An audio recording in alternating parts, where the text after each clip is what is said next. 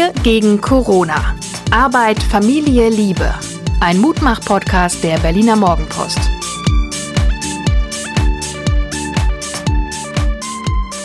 Hallo und herzlich willkommen. Hier ist Wir, Arbeit, Leben, Liebe, der Mutmach-Podcast der Berliner Morgenpost. Und mein Name ist Suse Schumacher.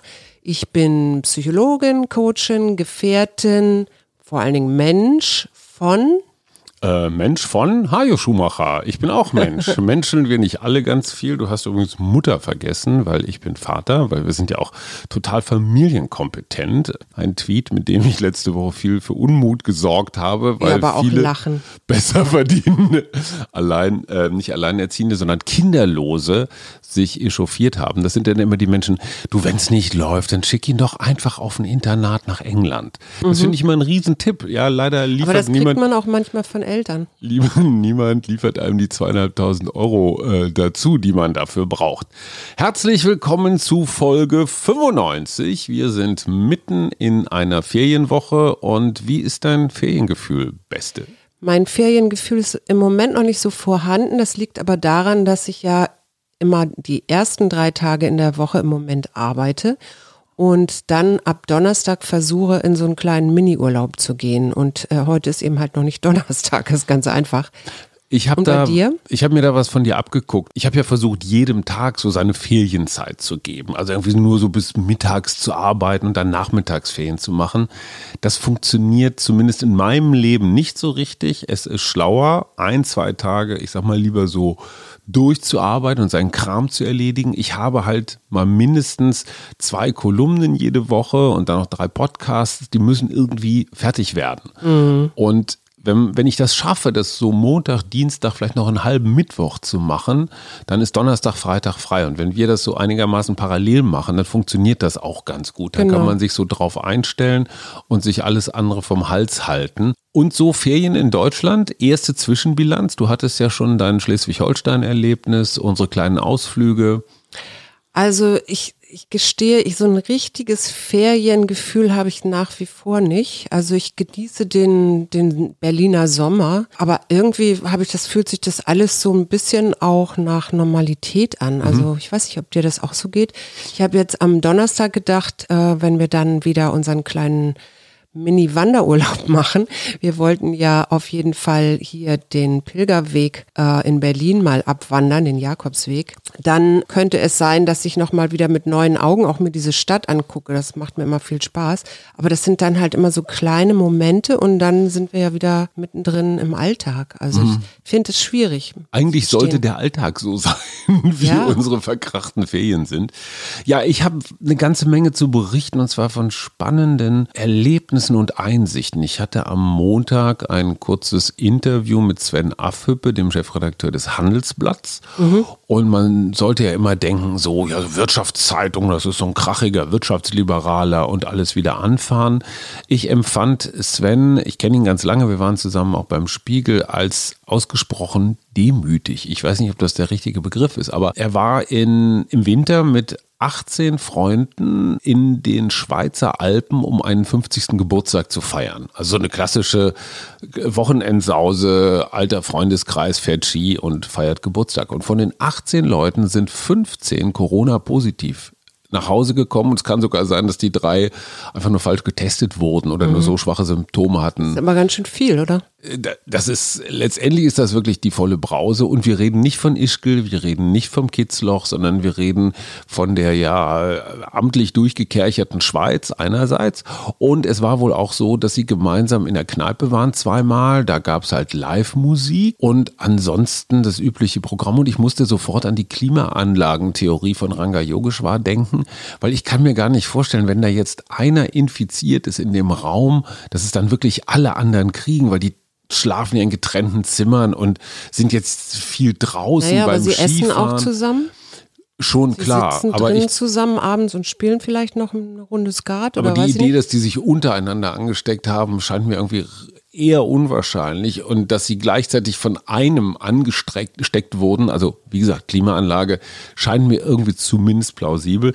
Das fand ich ganz interessant und was Sven Affüppe noch erzählte war, dass er seitdem zweimal sehr schmerzhafte und lästige Niereninfektionen gehabt habe. Oh. Das als ein, ich sag mal so, Kollateralschaden einer Corona-Infektion. So, so viel zum mm. Thema ist ja nur eine Grippe. Mm. Und ich meine, hey, Nieren, wieso denn die jetzt auf einmal? So Ausscheidungsreinigungsorgan, total wichtig. Er sagte einfach nur, hey, das ist kein Spaß.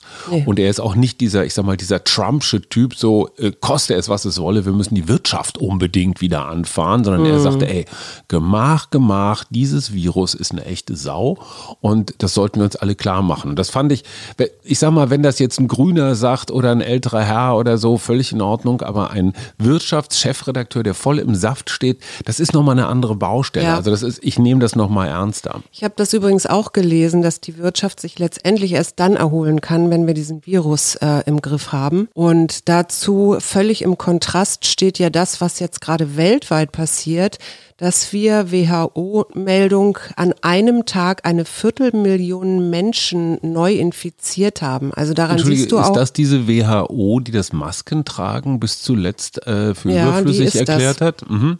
Genau, die ist das. Und ich denke manchmal, wir sitzen hier so auf unserer Insel, weil wir das ja relativ gut in den Griff gekriegt haben. Es gibt da auch Untersuchungen, dass Länder mit wissenschaftsbasierter Politik, wo die äh, Bevölkerung auch Vertrauen hat, dass die staatlichen Institutionen schon wissen, was sie machen, insgesamt in dieser Pandemie viel, viel besser abschneiden. Ne? Also kann, man muss da ja auch nur einmal nach Amerika schauen oder nach ähm, Brasilien. Brasilien. Mhm. Dann weiß man, wie man es nicht machen sollte. Gleichzeitig äh, ist ja bei uns hier gar nicht so viel los und das fiel mir also mit dem Virus. Ähm, was mir auffiel heute, nämlich beim Marktgang, ich bin ja heute mal für ein paar Minuten auf den Markt gegangen, um unsere Weideeier abzuholen.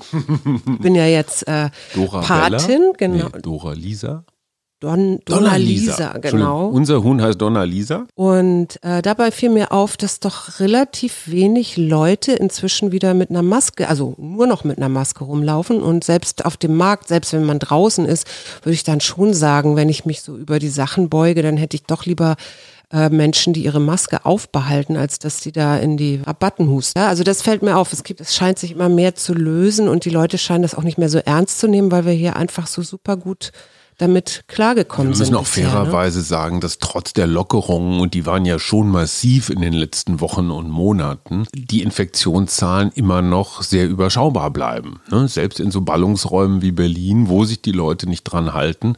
Das heißt, die Leute verhalten sich natürlich auch so ein ganz klein bisschen entsprechend der Infektionslage. Ich frage mich immer nur, wenn es jetzt wirklich wieder losgeht, warum auch immer, Virus mutiert oder sowas, jetzt im Juli, August die Leute wochenlang ein einsperren zu wollen, ich glaube, dann ist ja auch richtig was los. Und mhm. man sieht es ja in Ländern, wo war es zuletzt, glaube ich, in Serbien oder so, wo dann die Aufstände, die Demonstrationen schon richtig massiv werden. Dagegen ja. sind hier Avocadolfs Aufmärsche, äh, habt ihr es mitgekriegt? Hashtag Avocadolf für Attila Hildmann. Ich bin Gegen den jetzt auch ermittelt wird, ne? Endlich, endlich. Ja. Ich frage mich tatsächlich, ist das wirklich nur so eine Mischung aus Paranoia und Narzissmus oder ist ist bei diesen Jungs, ich hatte das ja bei den Rechten in Sachsen auch schon im Gefühl, ist da nicht manchmal auch irgendwie eine chemische Substanz im Irgendwas Spiel? Schief verdrahtet ist oder das, so, ne? Ist da Crystal Meth, Amphetamin oder irgendwie sowas, weil diese, diese, dieses Blindwütige, dieser Tunnelblick oder so, das kommt mir fast vor wie damals Panzerschokolade, wir müssen unbedingt nach Stalingrad und alles platt machen. Naja, es kann sich auch um einen Verfolgungswahn handeln, ja, also eine Das schließt sich ja nicht aus. Es gibt ja äh, auch Psychosen, die sich jetzt nicht auf alles auswirken, sondern wirklich nur auf ein bestimmtes Thema oder einen Kontext beschränken. Aber ich, äh, das ist jetzt eine Fern, die ist jetzt keine wirkliche Diagnose. Ich muss mich hier auch ein bisschen vorsehen. Aber was mir dazu noch einfällt zu diesem Markt ohne Masken, also auch das Ordnungsamt, das heute kontrollierte, ich weiß nicht, ob die, was die da kontrolliert haben, die liefen auch ohne Maske rum. Das ist diese Kon dieses Konformitätsparadox, ja.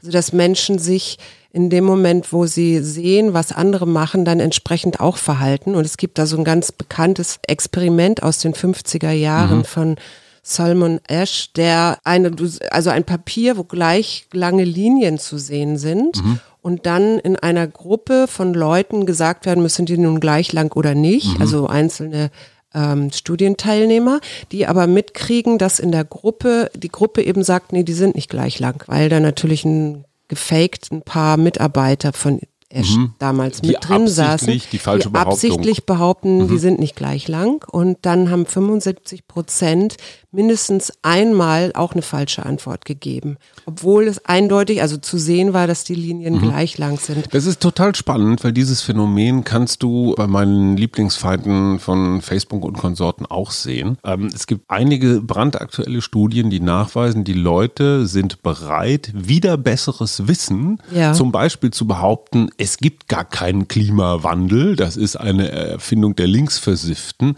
einfach nur, weil sie Schiss haben, von der Gruppe ausgegrenzt zu werden. Mhm. Obwohl sie sicher und fest glauben, dass es einen Klimawandel gibt, lügen sie lieber innerhalb der Gruppe aus Angst vor Isolation. Das zeigt, der Mensch ist ein soziales Wesen. Es zeigt aber auch, wie mächtig diese Gruppen sind. Mhm. Also wenn du einmal so Hildmann-mäßig die Meinungshoheit hast und glaubst, es wird für irgendeinen so Geheimstoff werden unterirdisch Kinder äh, leer gepumpt oder sowas, dann sagen die Leute auch, hm, so richtig plausibel klingt das nicht. Aber ich sag mal, ja, finde ich auch das mit den Kindern, damit mich der Attila, damit mich Avocadolf nicht rauswirft. Ja, und das hast du jetzt im Moment dann natürlich auch bei Corona, also beziehungsweise bei Maskenpflicht. Mhm. Je weniger Leute Masken aufsetzen, umso mehr Leute lassen die Maske auch wieder weg, mhm. weil die sagen, na ja, ich meine, wenn dem das keine Angst macht, warum sollte mhm. mir das jetzt Angst machen oder wir sind doch hier sicher. Und das liegt natürlich auch daran, dass wir ja die Gefahr gar nicht spüren, also dass das kaum spürbar ist für mhm. uns. Ne? Das hat hier alles so gut funktioniert. Dementsprechend äh, haben wir zwar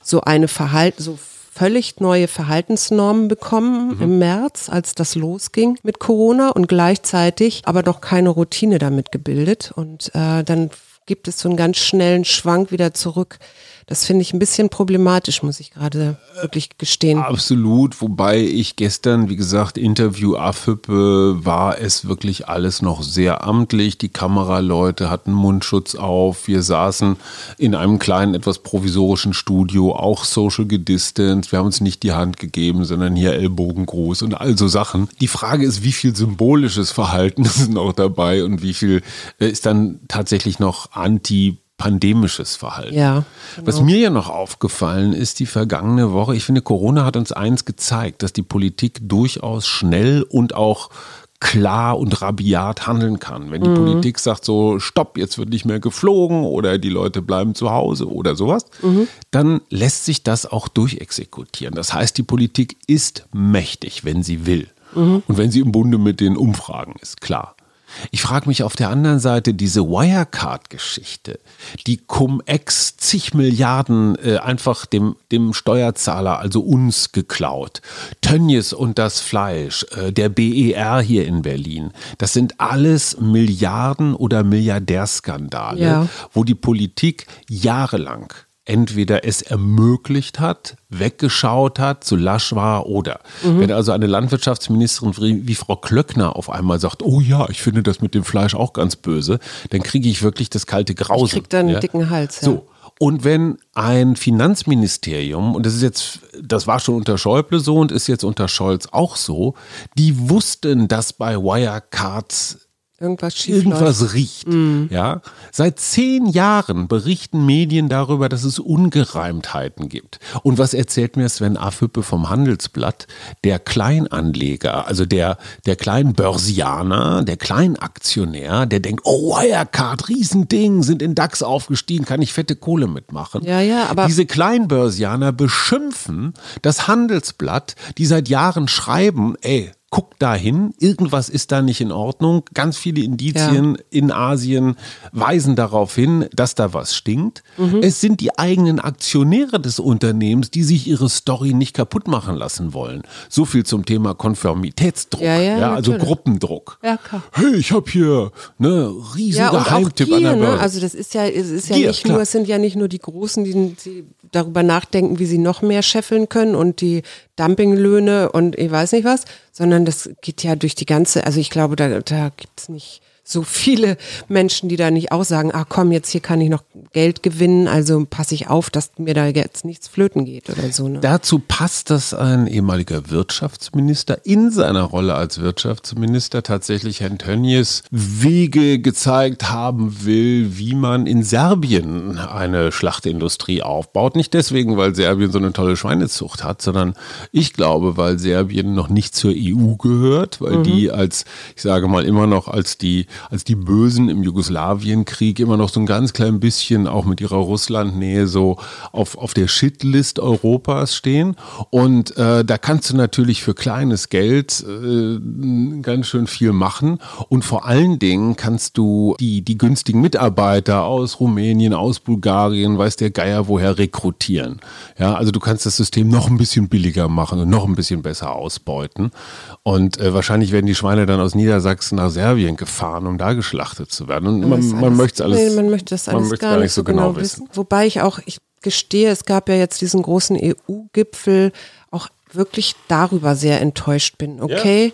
die haben die äh, Milliard, Milliarden etwas kleiner gemacht, aber unterm Strich gibt es jetzt EU-Kürzungen bei der Kohle. Okay, Kohleförderung, ja, okay, ist ja Umwelt schon, aber eben auch bei den Forschungsansätzen und bei der Gesundheit und so. Und das Einzige, was ich jetzt gefunden habe, ich gestehe, ich habe das aber auch mehr nur überflogen, ist, dass sie gesagt haben, okay, es muss Abgaben bei nicht recycelbaren Abfällen geben, damit sie damit dann wieder zurück, also Sachen finanzieren können oder oder. Schätzlein, das sehe ich leider völlig anders. Ja. Diese 27, äh, insbesondere die sparsamen vier, wie wir gelernt haben, ja. also Österreich, Schweden, Holland, Schweden, Dänemark, mhm. ne, plus der verrückte Ungar, die haben sich natürlich angestellt. Die waren sperrig, die haben gesagt, wir machen nicht mit. Ja. Nicht, weil sie so sparsam waren, sondern immer, weil du als Veto-Spieler mehr rausholen kannst. Ja? ja. Ich bin so lange dagegen, ich lasse mir mein Ja also sehr, sehr teuer abkaufen. Ja. Das heißt, der Holländer, der Däne, der Österreicher, der Norweger, die haben halt richtig was rausgeholt für sich. Ich ja, freue mich immer wieder, wenn diese EU zeigt, dass sie am Ende des Tages doch einigungsbereit ist. Wie kriegt man diese Einigung zustande? Das weiß man seit Tausenden von Jahren mit Geld. Ja, ja. du kaufst dir deine, ja, deine Geld, Einstimmigkeit. Geld. So, und das ist ein Konstruktionsmerkmal dieser Europäischen Union, dass Malta und Zypern und Luxemburg und Liechtenstein, wie sie alle heißen, äh, eine eigene Stimme haben. Ich glaube, Liechtenstein ist kein EU-Mitglied, aber abgesehen davon, also nicht die beiden großen, Deutschland und Frankreich entscheiden, sondern alle dürfen mitreden. Das war eine Bedingung dafür, dass dieses Konstrukt EU überhaupt zustande gekommen ist. So, und die gute Nachricht ist doch, es wird viel Geld in diesen Laden gepumpt. Weil das Schlimmste, was passieren kann, haben wir doch in Griechenland gesehen. Ja, ja der Staat ist pleite, die Menschen verelenden, es werden Radikale gewählt, äh, in diesem Fall zum Glück, ich sag mal, nur die Linken, dann kamen irgendwann die Rechten. Inzwischen normalisiert sich das ein bisschen. Wir haben es in Italien gesehen, was passiert, wenn dieser Schwachmat Salvini ans Ruder kommt und du kannst diese Verwerfung, diese gesellschaftlichen Verwerfungen am Ende nur mit Geld, mit Stützungsgeld für die Wirtschaft Wirtschaft, für die Unternehmen, kannst du nur das Schlimmste verhindern. Und insofern, ja, hier und da wird gekürzt und so, aber es geht weiter. Ich würde wahnsinnig gerne noch ein bisschen Werbung in eigener Sache machen. Im August biete ich ein Wald-Yoga-Retreat an mit einer Freundin zusammen. Das haben wir vor zwei Jahren schon mal gemacht. Und da sind noch Plätze frei, wenn da jemand mitkommen möchte. Von Donnerstag bis Sonntag in der Nähe von Wittstock wird das in einem Waldstück sein mit einem Waldsee und einem Haus, wo man aber ganz gut äh, mit einer kleinen Gruppe sein kann. Und ich wir werden vor allen Dingen einen Freund, Schatz, Ich frage für einen Freund, äh, ist das eine Frauengeschichte? Nö, das könnten, da können sowohl Männer wie Frauen mitkommen. Also es ist dann so, dass dann da acht Frauen und ein Mann. Das kann passieren, ja. Mhm. Okay, also nur so, es ist jetzt keine klassische gemischte Gruppe, sondern tendenziell, ich weiß, ihr war letztes Jahr auch schon, es war eher eine Frauengruppe, es ne? Ist immer eher Frauen, wenn es irgendwie um Natur geht, warum auch immer und Yoga vielleicht auch. Wobei beim Yoga beobachte ich wirklich, dass es immer mehr junge Männer gibt, die auch mhm. mitmachen und du hast es ja auch mal versucht. Ne? Ja, ja, ich mache mir dann auch mal so ein Zöpfchen oben, ne? hier so ein, so ein Hipster-Dutt und dann geht's los. Vielleicht sollten die Jungs, also die Partner dieser Frauen parallel dazu so einen schönen Schrauberkurs machen und die Kinder, wo bleiben die? Gin-Verkostung. Die Kinder, ich finde, die sind jetzt langsam in dem Alter, dass sie auch mal ein Wochenende alleine über die Runden kommen. Mit vier? Also ich bin da nicht so sicher, aber äh, wie Kinder-Yoga. sich sagt, so jetzt kann ich mal einen Moment Auszeit brauchen von der Familie und packe mir eine Freundin ein und dann machen wir das. Ähm, unter auf meiner Homepage kann man dazu mehr finden und mich natürlich auch jederzeit fragen. Ja, und ich weiß es nur vom letzten Mal, da sind zwei Freundinnen von uns mitgefahren und die waren total begeistert, obwohl ich, alter Schlawunski, vorher auch noch despektierliche Sprüche gemacht habe. Aber das ist unsere Form von äh, paradoxer, paradoxes Marketing, nennen wir das mal. Eine ganz neue Erfindung. So, was nehmen wir uns für die Restwoche vor? Für die Restwoche, naja, erstmal die Sachen noch zu Ende bringen, die jetzt noch gerade offen sind. Ich sage nur Steuererklärung. 2019 für übrigens. 2019 14, genau. Und da, damit würde ich wirklich gerne abschließen diese Woche. Ich bin dabei. Und dann, weiß ich nicht, was denkst du? Also du hattest diese Idee mit dem Wandern, das finde ich ganz gut, dass wir uns dem Jakobsweg, den wir uns praktisch von oben schon mal erschlossen haben, bis Pankow, dass wir jetzt aus der anderen Richtung kommen, also praktisch von Schöneberg aus und einmal so wirklich zu Fuß und ganz gemächlich. Also ich würde lieber spazieren als wandern, ehrlich gesagt. Und dann mhm. einfach mal, es gibt so Ecken vom Wedding oder so, die kenne ich einfach überhaupt gar nicht. Und da würde ich einfach gerne mal so lang schlendern. Genau, und die Schönheit dieser Stadt bewundern. Das ist nämlich die Karte, die ich gerade gezogen habe. Aber Was, die mir Schönheit fällt gerade ein. Stadt ist eine Karte? Nein, ich habe äh, eine die, die, die Tageskarte gezogen. Schönheit. Und das ist Schönheit. Sehr schön. Aber wir haben die Filme vergessen, mein Schatz. Egal, jetzt mach erst die Schönheit. Ja, die Schönheit sagt, mit einem ruhigen Geist und einem reinen Herzen kannst du die Schönheit der Natur und der Menschen am besten wahrnehmen. Mhm. Ist doch schön. Einem ich ruhigen Geist und einem reinen Herzen. So und wir können uns ja auch vornehmen, dass wir uns für den Rest der Woche schön machen.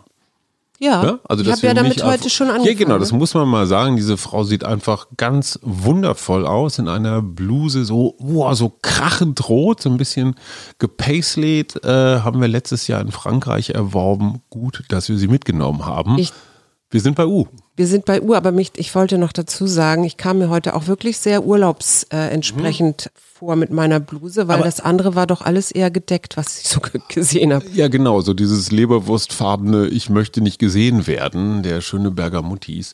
Äh, aber jetzt mal ehrlich, das macht was mit einem, oder? Also wenn man sich bewusst, ich sag mal, farbenfroh, fröhlich, optimistisch anzieht, geht man anders durch die Stadt, selbst zum Einkaufen. Ja, auf jeden Fall. Als in den üblichen. Ich habe das äh, früher ja immer Hoodie. benutzt, wenn ich am Tag vorher durch, also schwer gefeiert hatte oder so, habe ich immer gedacht, naja, das lenkt so ein bisschen von meinem Gesicht ab. Ja, die zwei, drei Mal, Schatz. Also wir sind bei U. Ich fange an, Juma Thurman und Ulrich Tukur. Und ich sag Uhrwerk Orange. okay, das die heißt. Die Unbestechlichen, mhm. Underworld und Undine, die unendliche Geschichte, oh Universal Soldier, mhm. Ursula Carven, Udo Lindenberg, Udo Jürgens.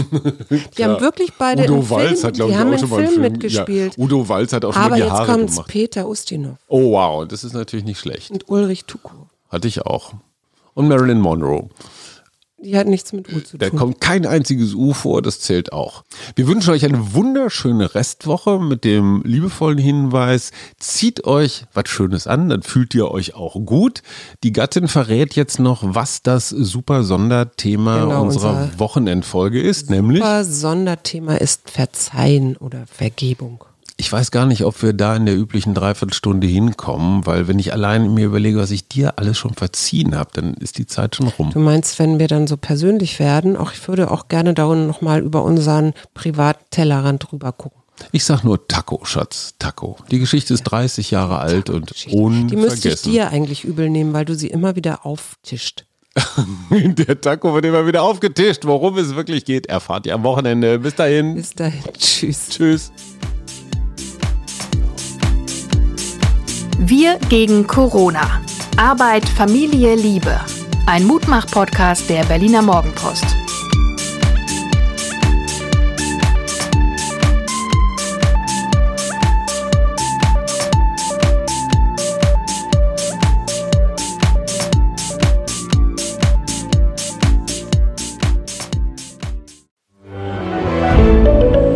Ein Podcast von Funke.